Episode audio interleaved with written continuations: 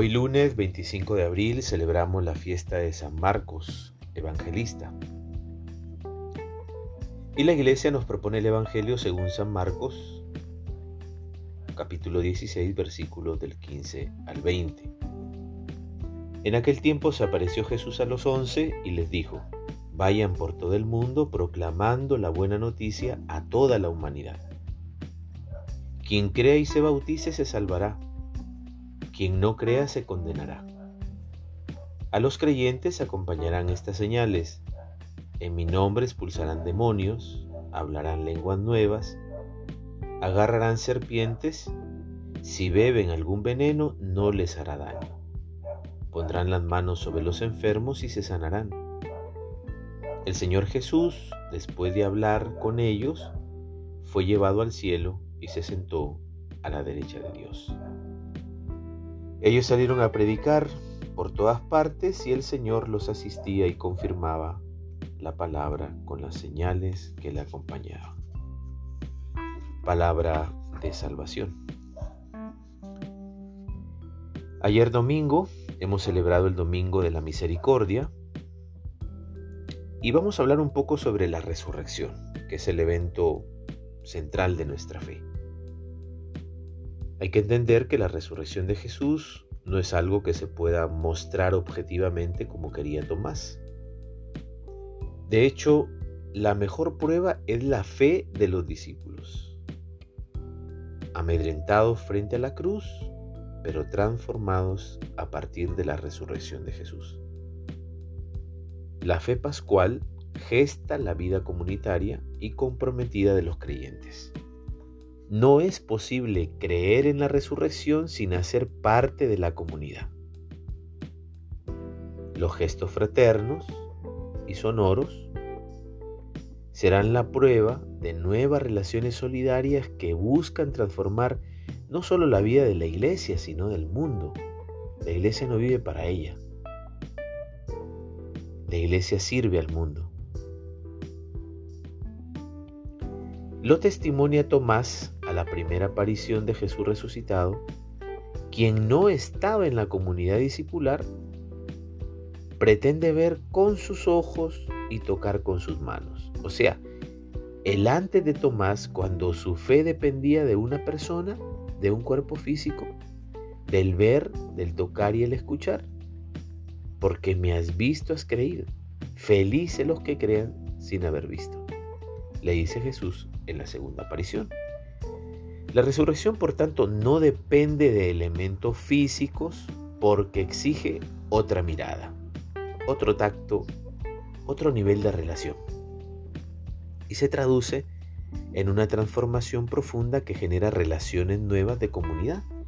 El cristiano por su fe tiene otra visión de la realidad, logra ver y distinguir cosas que los demás no consiguen y eso le da una capacidad diversa de interpretar la vida y los acontecimientos históricos. Por tanto, se trata de una mirada no individual sino comunitaria. Este es el segundo aspecto que surge de la resurrección de Jesús. Ver juntos, discernir para pensar y actuar juntos. De esta forma la vida de comunidad es la prueba más fehaciente de que Jesús está vivo y es una comunidad de personas transformadas y transformadoras. Desde la comunión de bienes van resolviendo el grave problema de la injusticia social. Llenos de vitalidad son capaces de curar a los enfermos por su problema de la injusticia social, por sus convicciones y su fe. Son capaces de expulsar a los espíritus malos, devolviendo a las personas la libertad y el dominio sobre sí. La fuerza sanadora y dignificadora de esta primera comunidad atrae a quienes buscan sentido y plenitud a sus vidas. Hoy muchos afirman creer en Dios, pero no creen en la comunidad. Dios sí, pero la iglesia no. No entienden que es posible la fe en el resucitado. Mejor dicho, no entienden que es imposible la fe en el resucitado sin una comunidad. ¿Por qué? Porque correrían el peligro de transformar a Jesús en un ídolo mágico. al cual recurren toda vez que tienen un problema. Vivir en comunidad significa tener un solo corazón y un solo espíritu.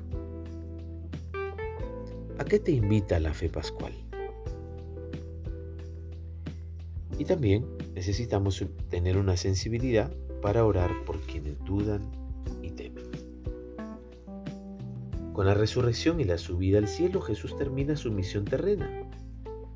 Jesús mismo ha pedido a la comunidad discipular ser continuadora de su causa. Por eso Marcos finaliza su evangelio con el mandato misionero a los once apóstoles.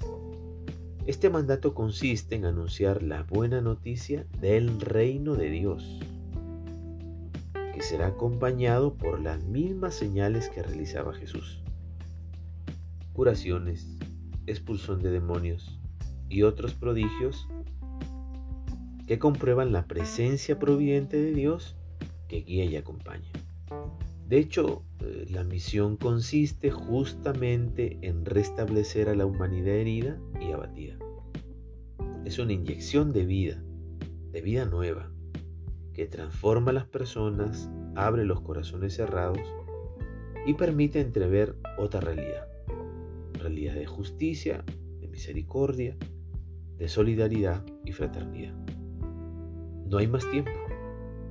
Si no reencontramos las fuerzas para cambiar nuestras vidas, como exhorta Pedro, Dios no podrá hacer llevaderas nuestras preocupaciones y será difícil tener el vigor suficiente para luchar contra las fuerzas que se oponen a la vida. Evangelizar es humanizar. La bendición de Dios Todopoderoso, Padre, Hijo y Espíritu Santo descienda sobre ti y permanezca para siempre. Que tengas un buen día.